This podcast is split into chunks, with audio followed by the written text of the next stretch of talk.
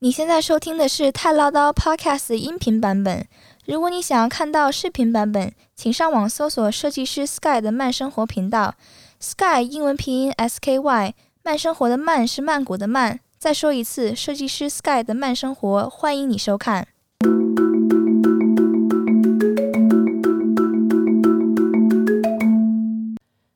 你现在收听的是《太唠叨 News》，在这里我们分享对华人有用及有趣的泰国新闻。大家好，我是 Sky，大家好，我是童妈。今天是二零二一年的六月四号的星期五，还是跟大家分享一下这两天我觉得看到比较有用的新闻。嗯，嗯哼，我觉得头发有点长，我这样头发好看吗？呃， 谈不上好看。哎呦，这个我已经很久没剪头发了。我打算看那这次能不能留的跟你一样长。留成清朝的辫子。好了，跟大家那个分享一下啊，他这么写应该是朱拉隆功大学了，他已经研发了新的这个新冠疫苗，然后这个新的新冠疫苗呢，一样跟那个辉瑞跟莫德纳采用一样的技术，就是 mRNA 的技术所开发的疫苗。哦，不是灭活的。对，而且呢，因为它是比较晚开发的嘛，嗯所以呢，它同时呢，它也针对了南非、跟英国、跟印度的变种病毒。哦，对，加强了在这个部分。哦，这个下的标题是说，朱拉自主研发的新冠疫苗效率优于辉瑞跟莫德纳，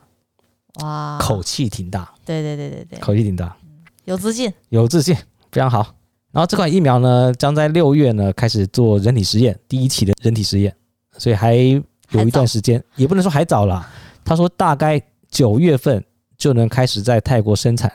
这听起来逻辑上不通。因六为七你八九三三个月啊，三个月，你你只需要做一期吗？不需要没做。他六月开始做一期嘛，那是六月开始做一期的临床实验是吗？我不知道那个人体实验跟你讲的临床实验是不是同个实验。他这边写就是进入一期的人体实验 OK OK，好，就听对你的。啊。 然后呢，他们为什么呢？他们会觉得他们的这个效果比辉瑞的这些好，就是因为呢，他们找了就是已经接种过 A Z 的疫苗跟接种过辉瑞的疫苗的人的血液，然后跟他们那个自己生产疫苗的这个血液样本来做比对之后，发现他们泰国自己研发的这个 mRNA 的疫苗，它的对人体的免疫力呢，同等或优于接种辉瑞跟 A Z 的人，所以他们就觉得他们的疫苗目前的数据看起来是比目前市面上的疫苗要优秀，就是这个概念。理论上说，理论上说，对，我们要有信心呢。然后呢，七月一号不是一直说这个普吉岛现在要开放，一定要开放吗？就大家都觉得硬开。硬开，对，大家觉得是硬开。然后现在呢，他也把这个开放的细节也在跟大家在公布了。他是说到普吉岛，你至少要接种过一剂的 A Z，哦对，不管是泰国人或是外国人，哦，你只要进了普吉，你都要有这个证明。哦如果你确诊过新冠，那也要持有康复证明哦的文件才能进普吉岛，而且还需要出示过去七天呃检测为阴性的证明，哦，双保险对，然后还要持有抵达前九十天内申请的新冠肺炎康复文件证明，就是哦。你如果生病了，你就要康复的，对你对要不对？康复然后的你，要是没没生过病，你就要减性减阴性阴性的。对，等于是你如果是从境外进来，就是你说从境外入境直接到了普吉，嗯，你就是要待满七天，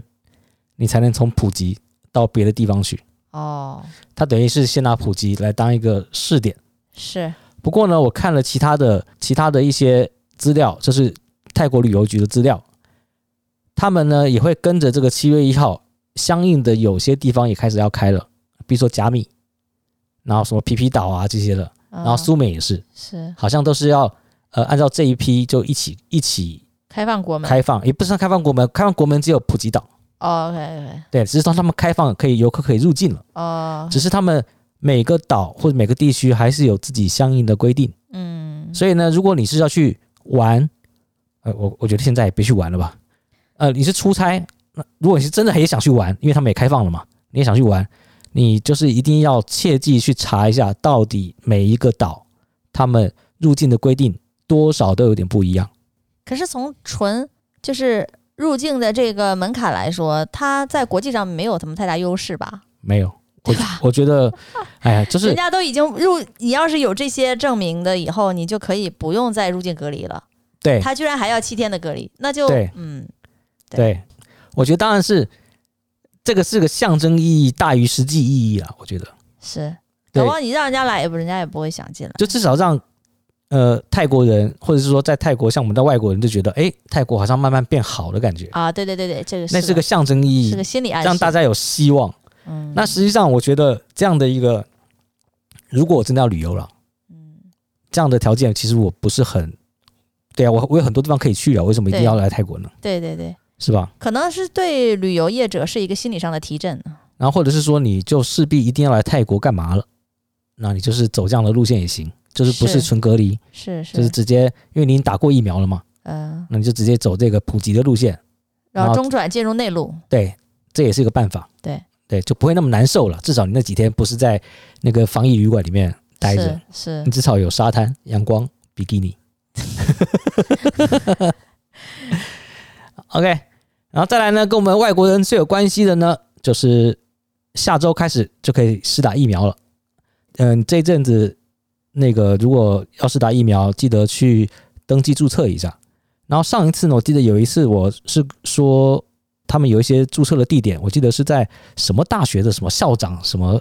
办公室啊，我记得。嗯呃，那个已经是上周还上上周的新闻了。嗯，然后呢，他们现在呢又有一个新的，就是说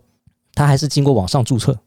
对呀，对，我也觉这得明显比你现场预约要好啊。，对。但当然了，Seven 那些也可以预约啦。不过现在他现在讲的下周可以打呢，并不是像你我一样的屁民可以打，一样是外交官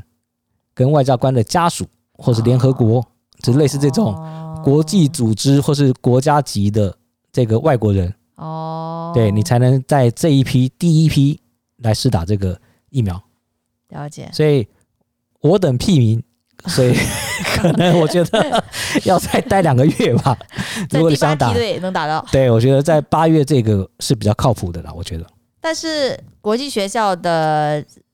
老师老师好像全部要打，都已经是第一批安排预测预那就预预预约打的，那就应该是这一批了。对对对嗯对，就是应该这批了。这样他们老外老师也打了，那这样的话就八月一号就有可能可以到学校上课，可能了。对对。可是我个人觉得几率好像也不高了。嗯是再来呢，呃，还是有一个我们外国人需要知道的新闻：从六月四号开始，你人在泰国要去日本，像有些日本人有没有？然后或者你要去日本出差或者旅游，我觉得现在旅游好像也不太对了，你可能是出差吧。从泰国入境日本就要将要隔离三天，不是十四天，是三天。哦，他把那个个时间缩短了，大家都把时间缩短了。哦现在是说，来自越南、马来西亚的旅客抵达日本后，将在指定隔离场所隔离六天，然后呢，且需做两次的新冠病毒检测。来自阿富汗的旅客呢，抵达日本后呢，需要隔离十天；来自泰国和美国部分州的旅客，只要隔离三天。哦，对，那我这觉对得，我们已经算客气了。我觉得大家，尤其是比较走在前面的国家，他们打的疫苗比较多的人的时候，他们就希望把这个底气比较足是对吧？他们就希望啊把这个隔离呃时间缩短，隔离时间缩短，这样的话有利于大家经济上的来往。是是，对，不管你是要旅游啊或怎么样也就行。是要恢复这个常态是吧？然后我我听 podcast 的时候，听别的 podcast，他就说，纽约现在计划了，呃，为了吸引人家来纽约玩，就是你来纽约就给你打疫苗，打胶生疫苗，只要打一剂就行了。哦，强生，对嗯对对，嗯，就一剂就行了。张森张森，所以就希望人家为了打疫苗这个事来美国来纽约玩。再来呢，就是我看到这个一个很非常短的新闻，可是我觉得还挺有趣的。有一个排名就是全球最累的城市排名，你知道哦曼谷第几名？我挺意外，曼谷竟然有在十名以内呢。哈， 全球最累，全球大 最陆怎累么的会累城，呢？但是我们的角度嘛，哦，对，你知道曼谷排排第几名吗？不知道，曼谷排第三名。怎么可 能？，对，曼谷这个上这个排名的时候，我还觉得挺纳闷，他就是竟然还前三名呢哪。一个媒体呢这么不负责任？没有，它是一个美国的科技公司，叫 KISI，它嗯一项名为《二零二一年最佳工作生活平衡城市》的研究。泰国的曼谷是全球最累城市的排行第三名。我还以为是说什么什么工作生活平衡最好的城市呢，怎么嗯变成最烂的呢？因为他的意思是说，全职的职工每周工作的时间超过了国际劳工组织建议的每周工作四十小时。哈哈，我都呵呵了，真的。 每周工作四个小时，来，我们算一下数不学题。每周工作四十个小时是，那你一周工作五天嘛，啊，对一天就是八个小时嘛，对那五八四十对吧？对那这是非常正常的，在对我们亚洲来说是非常正常的。对，你等于还有双休，嗯，听说过九九 六吗？听说过零零七吗？所以我觉得这个排名真的很奇怪。对，在他那这个不算数了，不算数哎我了。给你念一下他的排名啊，嗯，第十名伦敦，第九名卡尔加里，我不知道这是哪，嗯，第八名是吉隆坡，第七名休斯顿，第六名东京，第五名首尔，第四名布宜诺斯艾利斯，第三就是曼谷，嗯然后第二是新加坡，嗯，第一是香港。他的意思香港最烂呗？我觉得，呃，我觉得中国上海、深圳都应该在前三名霸着吧？真的，我觉得这这这个排名应该叫做“何不食肉因糜为 这是合乎是肉迷，对不 对？对，这是美国做的一个”。研究对，了，所以这真的是美国做的。一个、嗯一个美国人他其实不懂的他真的太不懂了。比如说深圳大厂做的，啊，那就是那就是准的。对对对，那但是这个不一样了。然后呢，下来呢，下面是也这个不是新闻呐、这个是在我在那个泰国网上面看到的。我觉得这个文章，因为这个文章已经写了一阵子了，然后我今天仔细看一下之后，我觉得诶还是挺适合跟大家分享一下的，因为毕竟他写的这个东西真的是跟我们切身是有关系的。就是说，现在呢，诈骗集团呢，现在又有新的招式了。嗯，他这个新的招式其实很简单，他其实就是换汇，哦用换汇来诈骗。哦，就是你先把钱汇给他，但是他不汇给你了，以前是这样子嘛，可是现在大家又都更新了招数，对，现在更新了招数，什么招数然后已经很多人被骗了。什么？我想说这个东西就要提出来给大家，可能你看过这个文章啦，可是我有如果没看过的话也听一下啦。然后你如果是看过这个文章，你也再重复的想一下我讲的话，然然后千万不要被骗啊。那就是说现在呢，他们的方式呢，已经不是叫你先把钱汇过去了，因为大家不会受骗，所以他会先把钱汇给你，就是他跟你说，他给你人民币，人民币汇到你的户头，啊，你的户头拿到钱，你就把你就把泰铢给他，对呀，对，这很简单嘛，对不对？对啊呀，那他们怎么做呢？就是他们做了一个假的那个收据，电子收据，意思说他已经汇过来了，有个电子收据，哦有没有？但实际上你的账户经查实没有实际入账，对，那一般来讲的话，我们的习惯会等什么？等短信。对，等短信确认，对银银行的发短信确认，告诉你说已经入账。对，所以呢，他们现在进步了，他们也会发个短信给你，哦，上面一样，你会看到是什么，不管是建设银行什么银行呃，啊，就是通知你已入账，已入账收到款，然后他会一直催促你说我们说钱已经过去了啊、你赶快把那钱汇给我啊。哦，那因为我们都是好人嘛，对吧？跟他讲好的事情，对我们都会承诺会实现嘛，对所以他催我们也不好意思，我们也拿到钱了，我们都会想说，呃，下下次可能还有合作的机会，对，所以别让别让人家觉得说我们好像要讹人一家直拖着，对，所以你在催我的同时，可能我在忙或干嘛的时候，我就糊里糊涂我就把账给我就把要给你的钱给汇出去了。啊，后来我再去查证的时候，发现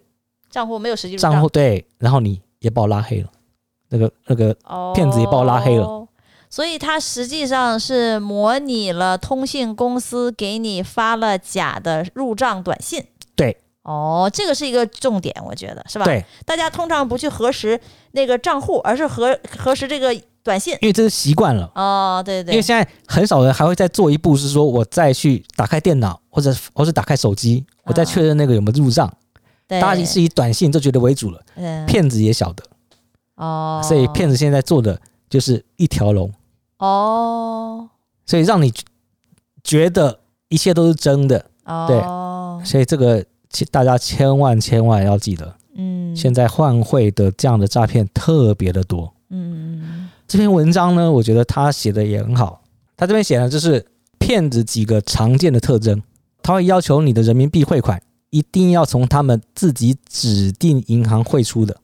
那这个原因是那可能是他们在做这个东西的时候，好做对，就不会搞错了嘛。哦，明白了。他们后面所有的是一套一套，应该要马上是及是是时的啊。是是是是是。如果所你以他说的短信是，比如说假假冒中国移动从建设银行发出的对啊、对他如果是从民生银行的话发出的话，你就会发现问题对，哦，那方便他统一去去去去做管理所以那个呃，他这篇文章呢就有几个截图嘛，就是之前有人被骗的嘛。嗯那有一个就就比较厉害，他就看到说你的存款单是这个银行，那为什么短信是那个银行？骗子搞错了，哦，所以他们为了要让这件事情都不会搞错，因为可能不是一个人做的，可能他们是有流水线哦，没错，你就负责没错发短信，你就负责干嘛的哦，啊？所以他们只要同一个东西都不会错了，就是你都是都跟你讲就是建设银行。然后他另外一个常见的特征呢，就是像催命鬼一样的催你付款，夺命追魂对扣，他一定会跟你说他现在几十个亿的生意就等着你，这点泰铢了。他这种绝对是骗子。是是反正大家记住两条了，就是在泰国，只有你给大使馆打电话，不会有大使馆给你打电话。这个好像这个这个骗局是在很多国家的华人圈里面都有碰到。啊我听他们也是这样说，就是嗯冒充大使馆给你打电话，对，冒大使馆说你这边出了什么问题啊？对他需要你的那个密码啊，不对是，对他需要你一些一些基本资料啊，是是那在你就给他了然后在香港的那个朋友就说他是接到了国安局的电话啊。对对，他上面也有写，啊、对对，反正都是以这种权力机构的名义，对吧？对就让你让你觉得有一点点心虚或害怕之对类对的对啊、对对，我看那个网友他说，他接到那个电话说啊，那个我是什么什么什么机关，然后你现在涉嫌洗黑钱，然后请你提供相关的资料。对对对，上面然这么后写，然后他就说，他说， 因为他是一个家庭主妇嘛，嗯， 然后他就说。洗衣服我会， 洗黑钱我真不 会。这挺好笑。反正就是最近大家都跑过，嗯，然后呢，大家都在躲着这个疫情了，就是大家要更小心了，钱在手上才是真的，嗯别轻易被这些骗子给骗了，不要贪小便宜啊！嗯、人家给你什么很好的汇率，哪那么好的市场是 o k 关于泰国的新闻，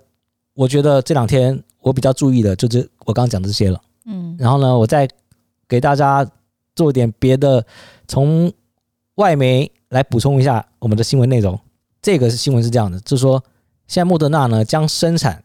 剂量减半的疫苗，就是他们原本他们可能一剂是一百微克，嗯他们现在要做五十微克的，嗯这个疫苗的量减半了，嗯可是呢，它一样可以防变种病毒。那它这个目的是什么呢？它的目的是说，因为有些小孩哦他出一剂一剂给你，你这样你根本用不了，用不了嘛。而且他们那种疫苗不是保存很难吗？是对他们现在就把它给减半，哦，给一些特殊人群用，不需要那么大剂量的人群用。所以这个是大家可以参考一下的。然后再来呢，我看到另外一个呢，也是跟疫苗有关系的，就是现在加拿大它允许疫苗混打，哦，鸡尾酒，上一季打辉瑞，下一季打莫德纳是吧？呃，它有一个规则啦，因为他们看了几个这个国家适用的状况之后，然后加拿大就给出了一个规则建议指南呢，它是建议，如果你第一季打的是 A Z 的疫苗，你第二季呢就可以施打 mRNA 技术的疫苗，嗯就是要不然是辉瑞，要不然是莫德纳。嗯，对，那如果你第一季打的是辉瑞或者是莫德纳疫苗，第二季呢，你可以随便选，你要打莫呃辉瑞或者打莫德纳都行，嗯，就是你都是 mRNA 疫苗，是你也可以互打。可是呢，这个建议呢，并不建议你第一剂接种 mRNA 疫苗，就是辉瑞跟莫德纳，那你第二剂去打 AZ，他们就不建议了。哦，就是你第一剂打 AZ，你第二剂打 mRNA。哦是 OK 的，了解了解。对那他们也是说，就是你如果 mRNA，他说可以混打的意思是说，他最好还是打同个品牌了。如果真没办法了，你再去打其他品牌，就是打另外一个品牌。然后他们为什么会做做这样子的一个决定呢？就是因为西班牙跟英国已经混混打过了，所以他们现在得出一些结论，就是说，像西班牙的研究就显示，你如果第一季接种的是 A Z，第二季接种辉瑞，你体内所产生的这个免疫抗体会比你单独只打同一个品牌要更大，哦，对效果加强，效果更好。嗯，所以这个也是给大家参考一下啊，参考一下啊。然后有用的新闻我讲完了哦，啊，对，那又要讲有趣的新闻。下面呢，跟大家分享几个有趣的新闻。在国外呢，有一个酒吧，然后他们就把这个现在大家打的比较四大疫苗，都各自做了各自的调酒，疫苗酒，对，疫苗鸡尾酒的概念。不，他只是把这个酒命名成跟疫苗一样的名字呢，还是说这个酒里面也掺了疫苗？呃，一开始我以为也掺着疫苗，啊、后来呢，我仔细看呢，其实不是，它其实是什么？其实就是他们只是把这个鸡尾酒叫做这四个名字， o k 比如说有只是 A 同 Z、名，莫德纳、对辉瑞。嗯可是呢，因为这几个是四个国家做出来的啊，这个疫苗，所以他们就拿就拿这四个国家最有名的酒当成基酒哦，来调。给你的时候，他们会在杯子上面有个针管，针管上面里面也有酒，你可以自己打进去，打到你酒杯里面去。这老板就开玩笑说啊，他说接种过他们这个疫苗之后，副作用都是这两天，其他没有什么 其他的副作用。他不建议喝第三杯，因为酒精浓度非常的高。哦，是啊，对，这个是给大家分享第一个有趣的新闻。第二个我看到有趣新闻呢，是澳洲史上最长寿的人，你猜现在几岁？澳洲啊，一百一，哦，一百一十一。哎，哎，你猜对了对，对对对，对，一百一百一十一。你知道他说他长寿的秘诀是什么吗？喝酒不是，他每周都要吃一次鸡的脑。啊，对，他说他觉得美味的鸡脑有助于长寿。哦是哦，对，可是呢，他的七十四岁的儿子 跟记者说，他觉得父亲长寿的原因呢，在于过简单的生活。哦，对，我我觉得简单的生活才是对对真正对长寿的原因呢。是是是是，对，像我们在泰国也过简单的生活，对现在对， 现在有点太简单了， 都有点烦了。你怎么觉得太简单了呢？我们每天都在家、啊， 不然我们录这干嘛呢？不就给自己感觉像上班吗？然后有个事情做吗太？可怜了， 对不对？好像还跟外界有连接。对我已经很久没有跟你们之外的人讲话了，这已经是相看两相厌了吗？咱们也也没有赖两相厌了，快了。然后再跟大家分享一下，在那个中国黑龙江有一个爸爸呢，他为了帮儿子治病，这个儿子呢得了是一个慢性病，嗯，所以他都跟朋友买了三只毒蛇，泡在酒里面，然后泡了一年了，然后结果他觉得哎也差不多了，应该可以拿出来喝了，结果一打开瓶子，三只全都醒了，我靠，然后呢有一只呢飞出来咬了他一口，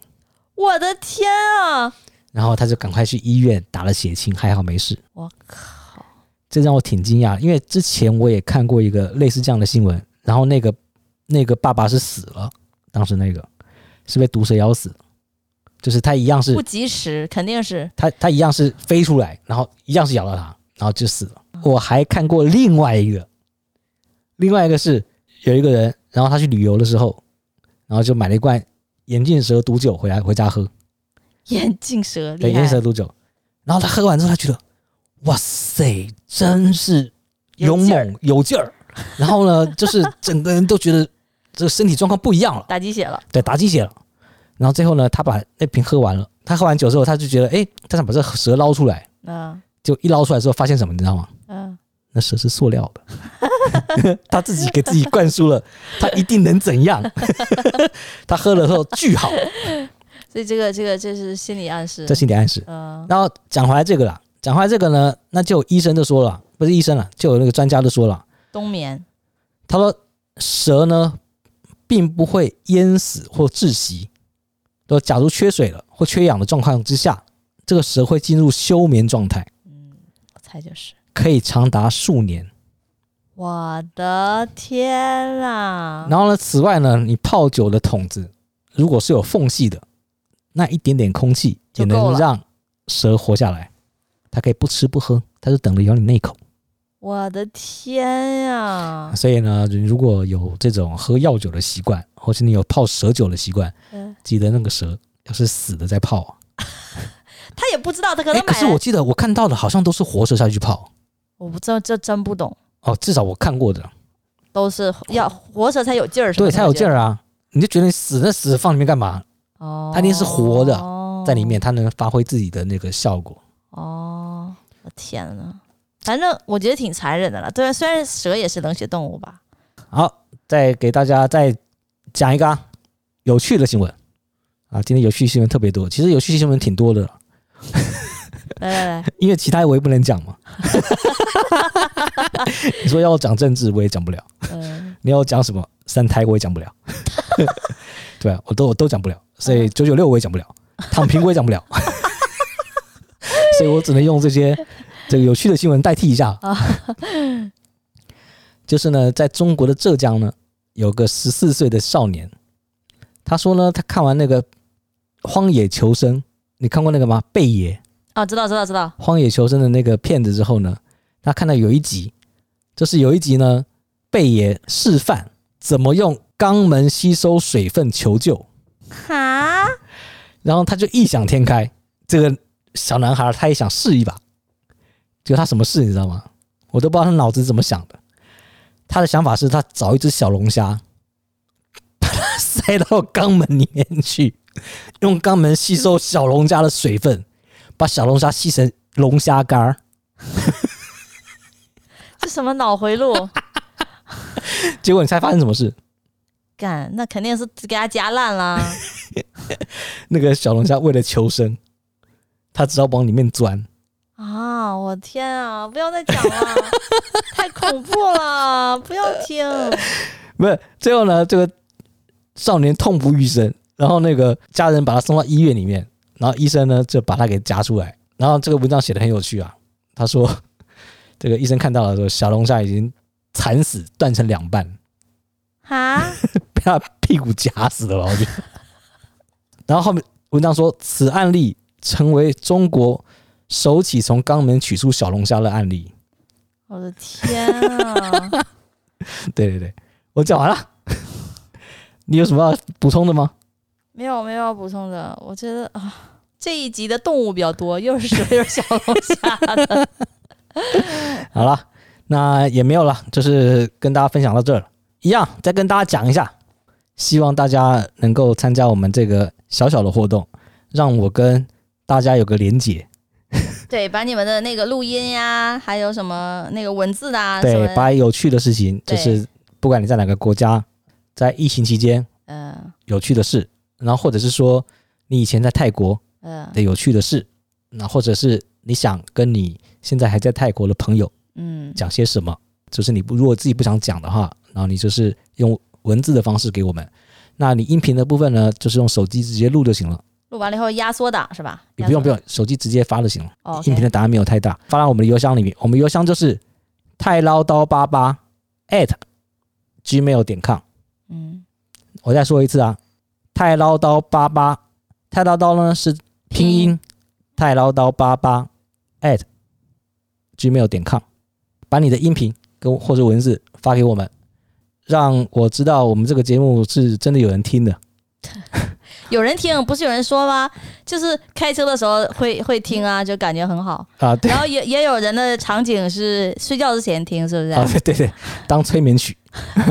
非常好啊。那就谢谢大家，那今天是礼拜五，那我们礼拜一见，拜拜。拜拜。